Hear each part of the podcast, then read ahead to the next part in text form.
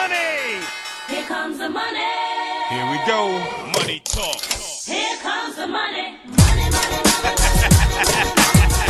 Dollar, dollar. Dollar, dollar.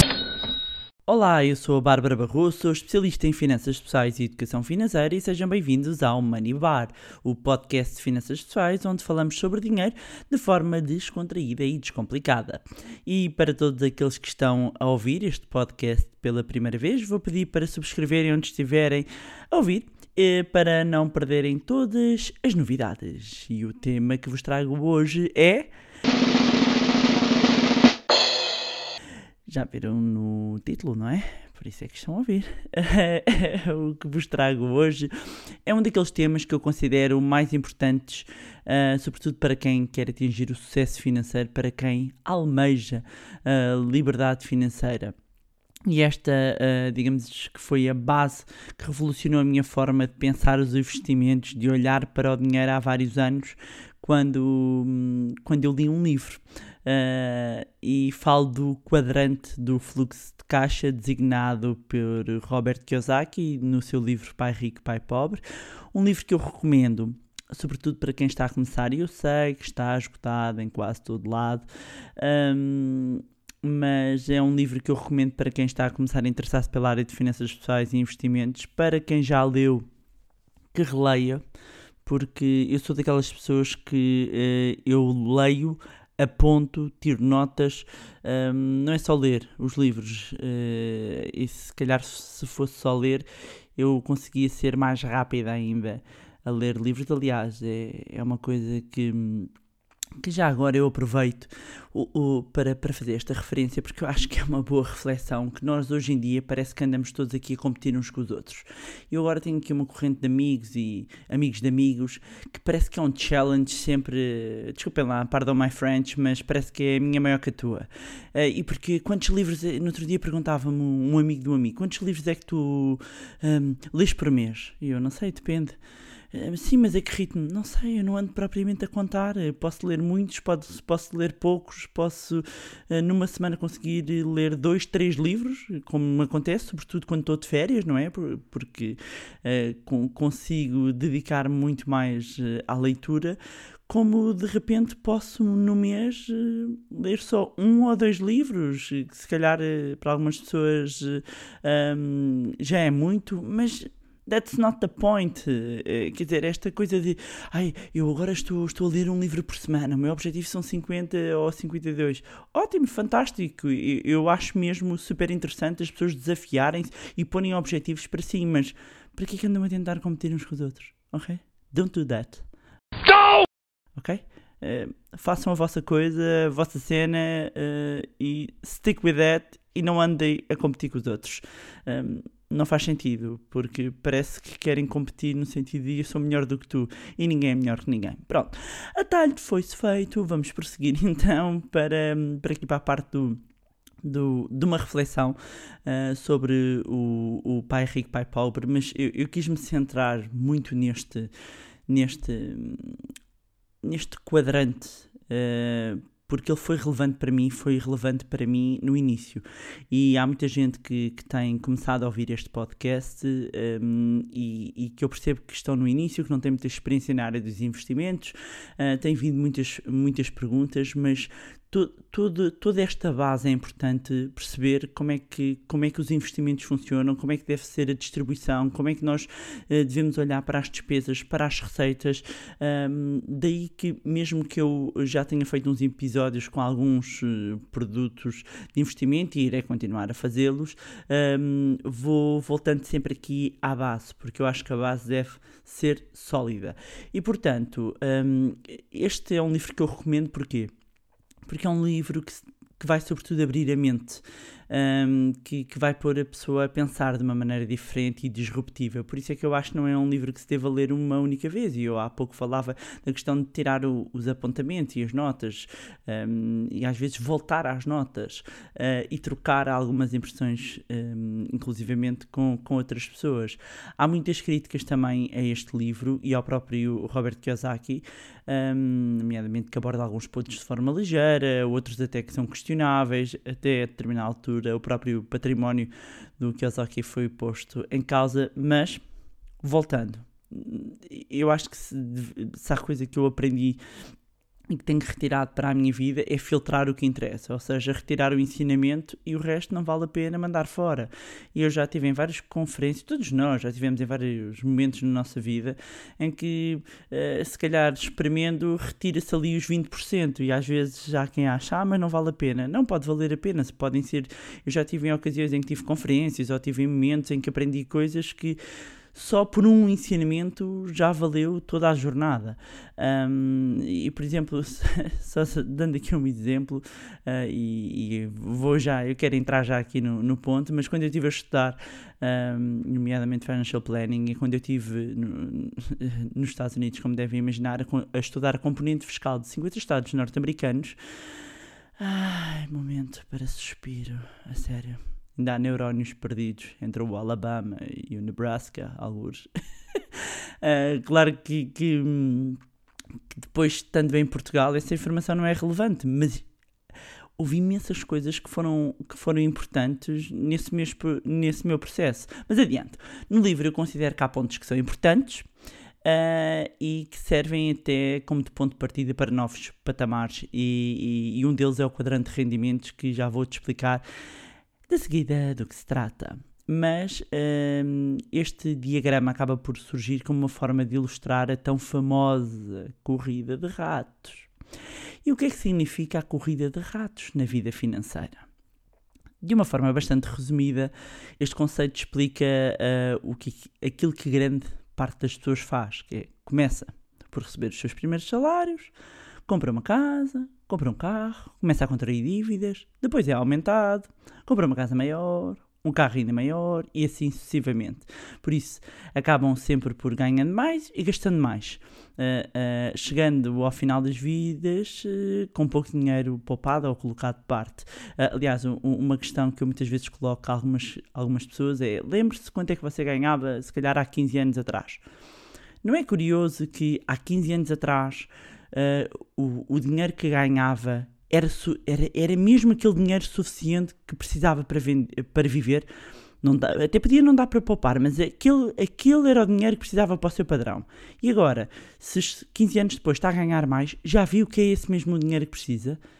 E acredito que se calhar o aumento não foi o aumento da inflação, não foi na proporção do aumento do, do seu rendimento, não é? Se calhar ao longo deste tempo tivemos um aumento da inflação, não sei, não fui buscar a fazer as contas, mas foi residual comparativamente, ou se calhar está a ganhar o dobro, ou 30% ou 40% eh, mais, é uma questão de cada um fazer a sua avaliação mas isto para dizer que tendemos, um, a, vamos ganhando mais e vamos gastando também mais, não é?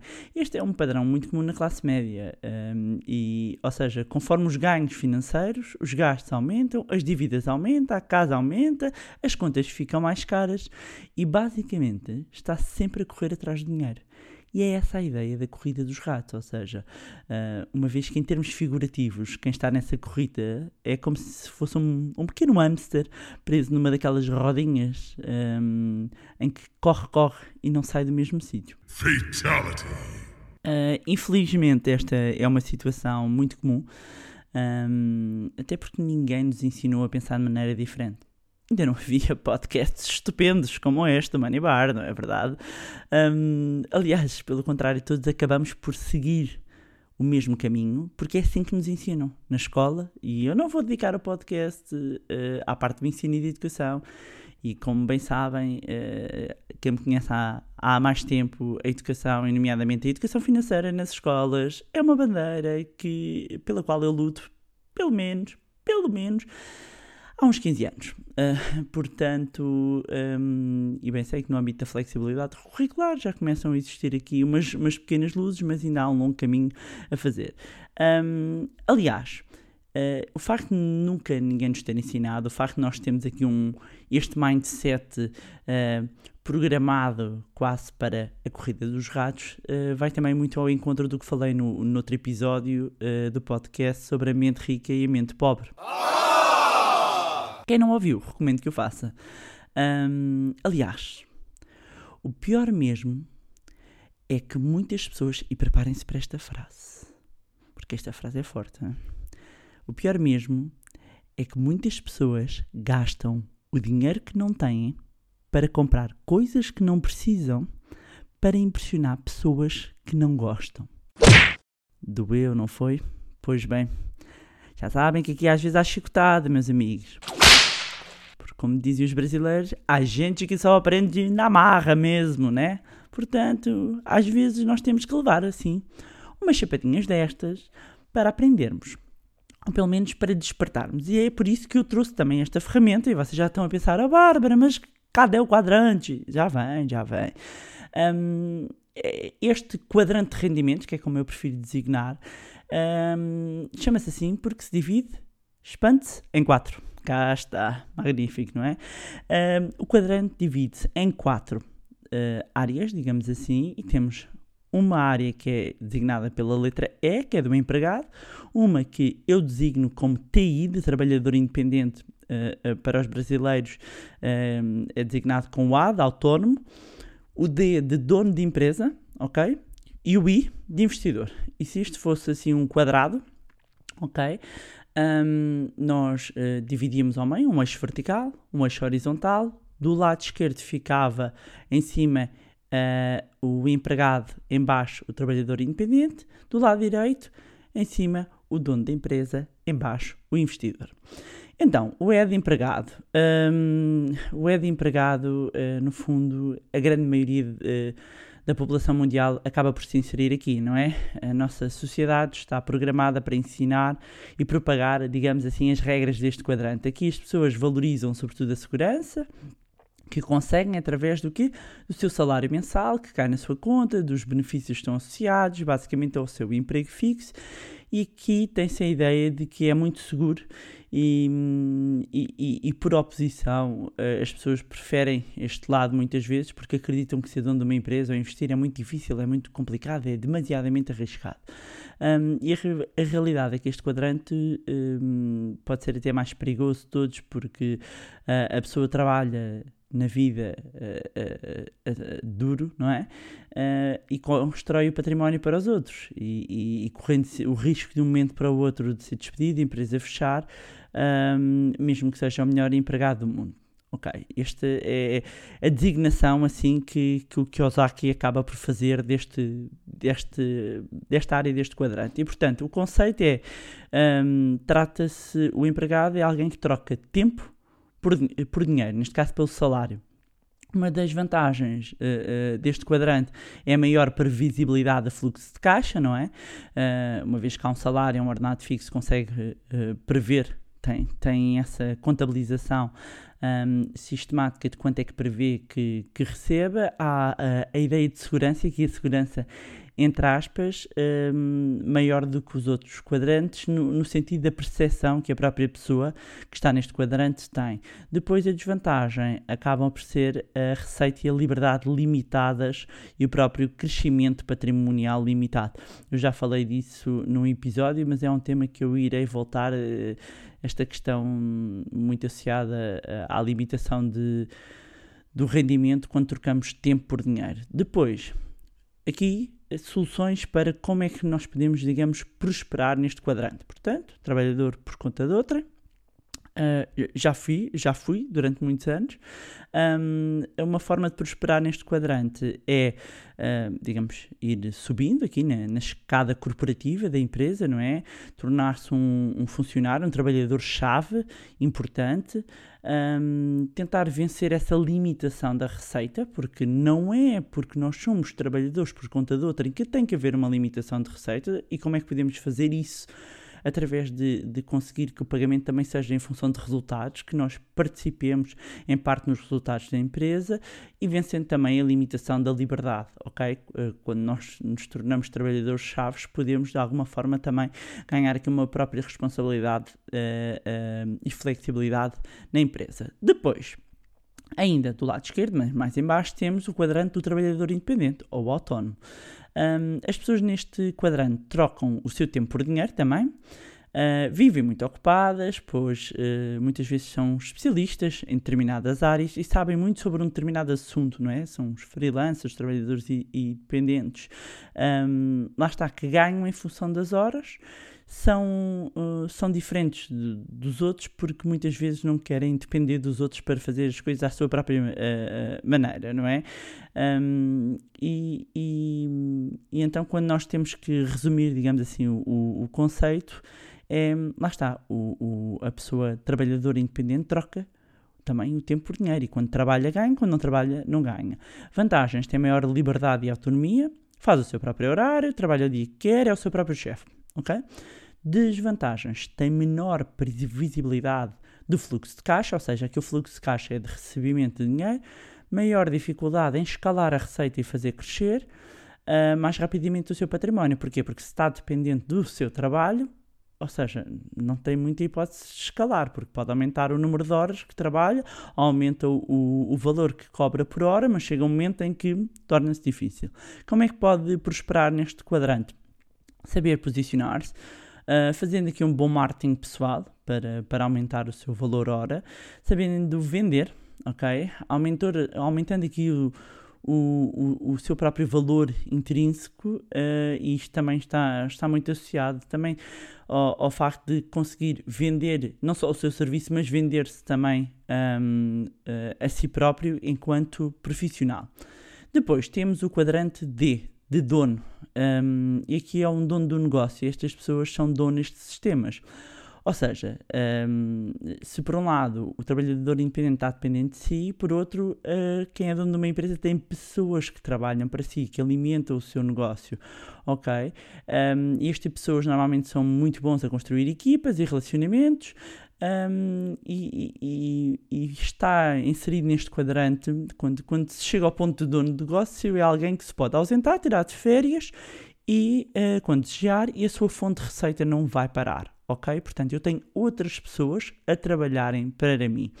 Um, se tivéssemos resumir aqui o, o, o, conceito, digamos que ao ter uma empresa, alguém tem uma estrutura mais complexa com outros funcionários, portanto, um, não funciona sozinho, tem um, tem um sistema, uh, tem um negócio e a vantagem aqui acaba por ser parecida, neste caso com o trabalhador independente, uma vez que tem maior liberdade, autonomia, faz o seu próprio horário, trabalha em qualquer dia, um, porque eu sou o próprio chefe? Não, você é o chefe, é o dono, ok? A desvantagem tem, pode ter aqui uma menor previsibilidade do fluxo de caixa, porquê? Porque está muito dependente de, de da flexibilidade aqui do negócio, da possibilidade de um, se, se, tirar um salário, se já tiver uma fase em que está definido o seu salário fixo, mas se está linkado também a, a bónus da empresa, um, também vai, vai, vai depender aqui o seu fluxo de caixa da parte do negócio. E depois uh, tem aqui um outro ponto, não é? Que é terem pessoas dependentes de si, da sua liderança, um, e, e é, um, é, um, é um maior risco quando se compara às outras opções. Então, como é que pode prosperar neste quadrante? Com bom modelo de negócios, com bons processos de trabalho e desenvolvimento, tornando-se um bom líder, um, selecionando bem as pessoas que trabalham para si. Por fim, temos o quarto quadrante, não é? O I de investidor. Um, e aqui uh, é, digamos, onde estão as pessoas que possuem a grande inteligência financeira, conseguem fazer o seu próprio dinheiro trabalhar para elas. Um, e, e, basicamente as pessoas que caminham para a liberdade financeira um, é aqui que pretendem e querem estar. E, e então, agora a questão que eu vos coloco é em que quadrante é que vocês estão? Empregado? Trabalhador independente? Dono de empresa? Ou investidor?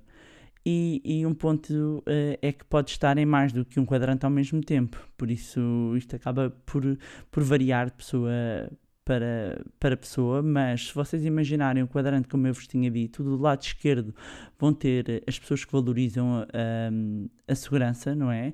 E não se importam em ter o direito de decidir uh, o que fazer com o tempo da sua vida do lado direito. São as pessoas que dão mais valor à liberdade e que têm a opção de decidir o que irão fazer um, com o seu tempo. E há pessoas com todos os tipos de perfis, agora resta saber em que quadrante é que quer estar. E atenção, e agora fazer aqui um, um ponto, porque é. às vezes existe esta ideia, parece que estamos todos a empurrar, uh, agora também uma corrente, parece que estamos a, todos a empurrar para o, para o empreendedorismo. Não, já, já disse isto mais do que uma vez, nós não, não temos todos ser empreendedores, mas todos podemos empreender. That's right. Todos podemos empreender, inclusivamente nas nossas organizações. Como aqui acabei de dizer, não precisamos estar só num quadrante, mas realmente queremos escalar. Hum, se queremos atingir a liberdade financeira, é no quadrante do investidor que temos de estar. Ok? Porquê? Porque se eu tiver dinheiro a, tra a trabalhar para mim, o trabalho que eu vou. Eu não vou ficar em casa à sombra da bananeira, não é? Aqui a questão é: eu tenho liberdade para fazer o que eu quiser. E o que eu quiser até pode ser montar um negócio. Ok? Portanto, eu de repente posso estar em dois quadrantes. Um, e, e, e, portanto, a questão é não estar uh, dependente do tempo para escalar a minha vida financeira e eu ter a liberdade uh, financeira para fazer então um, aquilo que eu mais gosto. Mas para isso também é importante perceber a diferença entre ativos e passivos. Uh, e este é também um grande ensinamento do livro e eu prometo voltar uh, a falar deste tema novamente. Um, mas aqui, e, e porquê é que eu trago aqui? Porque ajuda a compreender os quadrantes e, e até a própria segurança, independência, liberdade e até a autonomia financeira que eu vos falei, que eu próprio implementei. Um, e que se não sabem o que é que eu estou a falar, recomendo que vão ouvir o episódio 7. Yes, ma'am! Mas então de uma forma simples, e tenham calma, não vai ser uma aula de balanços, uh, mas basicamente ativo, ok? Nesta designação, um, é tudo aquilo que nos coloca dinheiro no bolso um, e passivo tudo aquilo que nos retira dinheiro do bolso. Ok? Portanto, vamos imaginar aqui um, na, na, nosso, na nossa vida doméstica o salário seria é classificado como ativo e de repente o empréstimo que nós temos, o financiamento, as contas acabam por ir no campo dos passivos. Um, e, e é normal muitas vezes haver aqui uma confusão um, entre conceitos. E, e, é aqui que depois nós começamos a traçar, muitas vezes as linhas separam as mentalidades e a inteligência financeira. Porque basicamente quem tem mentalidade pobre um, gasta, gasta o seu dinheiro e gasta também o dinheiro que não tem, ok? Com endividamento. Uh, e, e, e, na altura este, em que sai este podcast temos numa semana Black Friday, portanto, ui, está ótimo para, para tocar neste tema, não é? Um, e, e, normalmente são pessoas que confiam num único ativo, que é o salário, e que isso dará para pagar todos os seus passivos.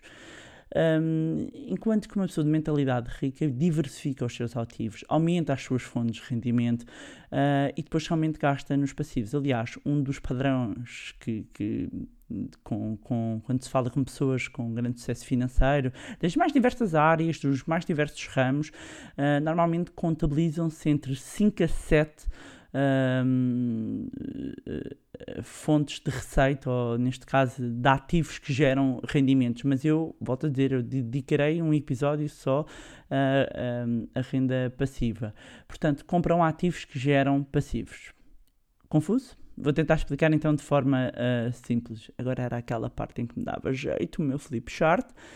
E se quiserem, uh, eu posso tentar fazer um vídeo mais curtinho, uh, para o YouTube ou para o IGTV. Uh, ponham no hashtag o que é que preferem, hashtag YouTube ou hashtag IGTV, que é no Instagram TV. Ok? Onde, porque isto é um, um tema que se calhar também ajudava com, com os desenhinhos. Um, então, um, uma pessoa comum tem a sua fonte de receita, vamos imaginar que é o salário, que entra no bolso e sai, entra na conta e sai para pagar despesas e também os passivos das dívidas. E o salário uh, vem aqui do seu esforço, ok? Do seu tempo, do seu trabalho. Ora, uma pessoa com inteligência financeira o que faz é investe o seu dinheiro e tem o, o, o, seu portfólio em diversos ativos e esses ativos geram rendimentos, rendas, renda passiva ou rendimentos passivos. E são esses rendimentos que vão não só assegurar as despesas, um, como também um, os próprios, as próprias dívidas, porque pode estar alavancado, não é? Uh, alavancado no sentido em que um, eu vou, eu tenho um crédito e depois de repente tenho uma renda passiva que me pague esse crédito. Vou dar um exemplo para tornar isto mais, simples e vou dar um exemplo com imobiliário, não é que aconselhamento nenhum em termos de imobiliário, só estou a, a- a dar o exemplo de imobiliário porque isto é um país de pessoas que, que, que gostam, os portugueses gostam muito do, do imobiliário e é fácil de entender. Portanto, vamos imaginar que eu tenho uma casa arrendada. hum? Ok, vamos imaginar que eu quero, sei lá, comprar um, um carro qualquer. É? Vou comprar um novo. eh, Vou encomendar um novo Tesla, um novo truck da Tesla. Estou a gozar, não é? Não vou encomendar. Mas ah, agora que penso nisso. Não, não. Ah, mas vamos imaginar. Eu estou a dar exemplos simples. Atenção, faites attention, não é aconselhamento, ok? Até porque eu, apesar de gostar imenso de carros, o carro, em termos financeiros, é a pior compra que a pessoa pode fazer. No entanto, é possível comprar se for de forma inteligente. E agora vou dar um exemplo. Portanto, ah, eu de repente tenho uma oportunidade ah, de, de investir o meu dinheiro, eu invisto o meu dinheiro, sei lá, imaginem investir numa casa, posso ter endividamento ou não ali, aquilo gera-me uma renda e eu com essa renda, vamos imaginar que eu tenho uma renda, sei lá, de 700 e vamos imaginar que eu tenho uma prestação do carro de 300, ok? Então, ah, não é o Tesla, ok? Outro carro qualquer. Hum, até podia ser, dependendo da entrada. Bem, whatever. Carro 300, e estou a dizer o carro para parecer um bem, podia ser outra coisa qualquer. Mas carro tem uma dívida que tem um, um- um crédito associado, um empréstimo que tem uma renda, ah, ou tem um renting de 300, e depois eu tenho um ativo que me gera uma receita de 700 e vamos imaginar líquidos. O que é que significa? É aquele ativo que vai gerar uma renda passiva para me pagar o meu passivo, que é a minha dívida. Ok? Portanto, não é esforço do meu trabalho. E é isto que as pessoas hum, financeiramente bem-sucedidas, os ricos, os milionários, é isto que, que as pessoas fazem. Ou seja, para começar, pensam sempre em fluxos de caixa, ok? Pensam sempre em fluxos de dinheiro. Uh, se de repente eu quero uh, um determinado, uma determinada coisa, seja uma viagem, quanto é que aquilo me vai custar por mês? Ok? E depois, quais dos meus, qual é que é o meu ativo que me vai pagar aquele meu luxo? É isto. Não compram um bem de luxo, compram ativos que vão gerar rendimento para pagar os luxos. Quando já estão num patamar acima, não é? No, no início, quando estamos a construir aqui o nosso sistema de, de renda passiva, o objetivo é que primeiro, não é? No, no, nos várias gradiências, por isso recomendo que vão ouvir então o podcast da segurança financeira, da liberdade financeira. Numa primeira fase, eu estou a construir a minha renda passiva para ela gerar receitas para começar a cobrir parte das minhas despesas, depois as minhas despesas totais, depois eh, as minhas essenciais e já eh, um, os meus sonhos, eh, as minhas essenciais dos meus sonhos e ainda eu continuar a investir, um, ou seja, a, a fazer poupança e a investir, e assim sucessivamente, ok? Ah, mas como já disse, eu dedicarei um episódio apenas ao rendimento passivo. Se é um tema que vos interessa muito, já sabem, hashtag rendimento passivo. Eu ando a recolher aqui quais é que têm sido os temas preferidos. E, eh, no fundo, ehm, como eu estava a dizer, é, é isto que faz quem está no, no quadrante dos investidores. Eh, é neste quadrante que se atinge a liberdade financeira, que se abandona a corrida de ratos. E, portanto, para sair da corrida de ratos, se eu tivesse que deixar assim três dicas, basicamente era ah, começarem por refletir mesmo e perceberem bem o, conceito disto, o que é que é isto da corrida de ratos e perceberem qual é que é o vosso ponto atual no quadrante de rendimentos e mesmo na corrida, não é?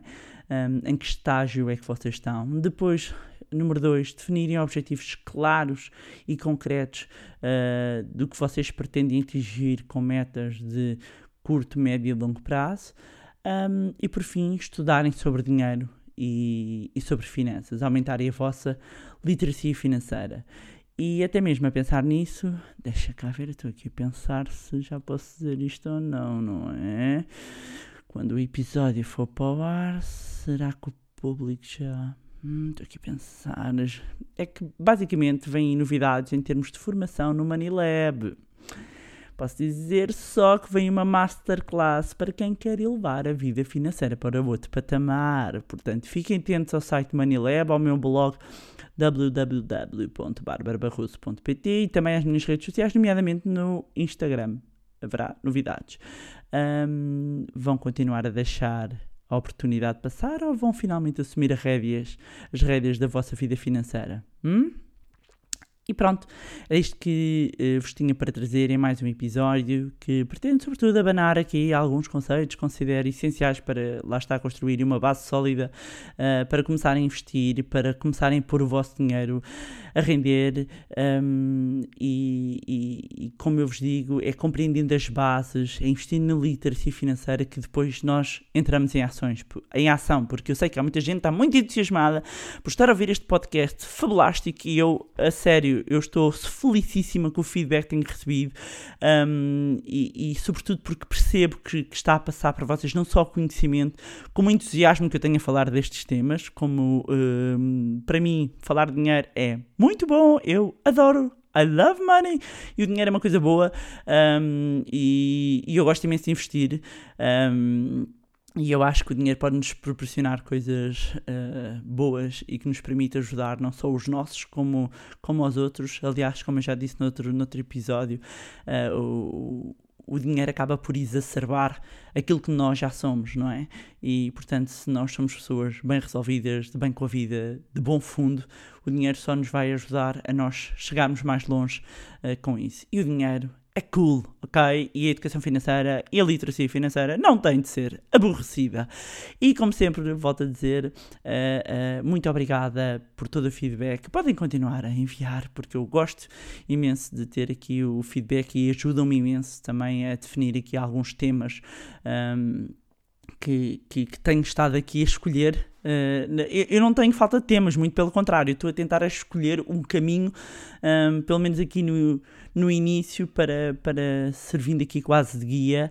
Um, e mais uma vez, não se esqueçam de subscrever o podcast, deixarem uma avaliação lá no iTunes, vão lá, dar uns likeinhos no iTunes, please, para que mais pessoas tenham acesso a conteúdos de literacia financeira. Acompanhem o meu Instagram e já sabem, se gostaram do conteúdo e acham que vai ser útil para outras pessoas, sejam familiares ou amigos, partilhem.